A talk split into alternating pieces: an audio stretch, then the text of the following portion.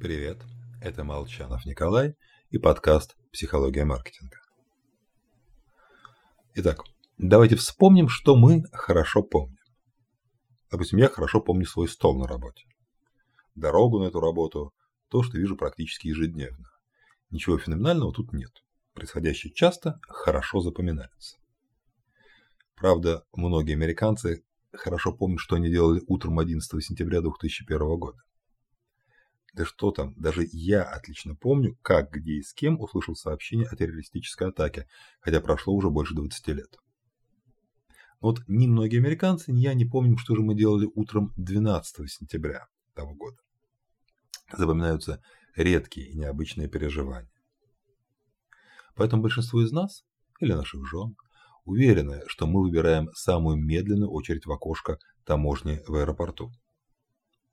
Никто, отмечает Гилберт, не обращается к соседям сказать, слушайте, а как нормально движется эта очередь? Обалдеть, а? С какой самой обычной скоростью? Хотя в противном случае, если очередь остановится, очень вероятно, что мы вместе с соседями станем совместно обсуждать и возмущаться. Моя мама и ее сестра родились в один день. Удивительное совпадение. Добавка «они близнецы» рушит всю загадочность.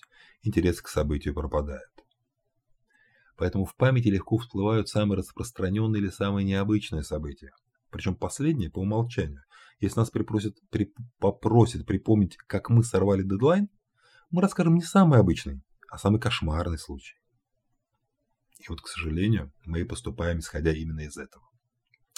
Бессознательно мы полагаем, что наши действия придут к исходу, который лучше всего запомнится. Хотя часто именно этот вариант обладает наименьшей вероятностью.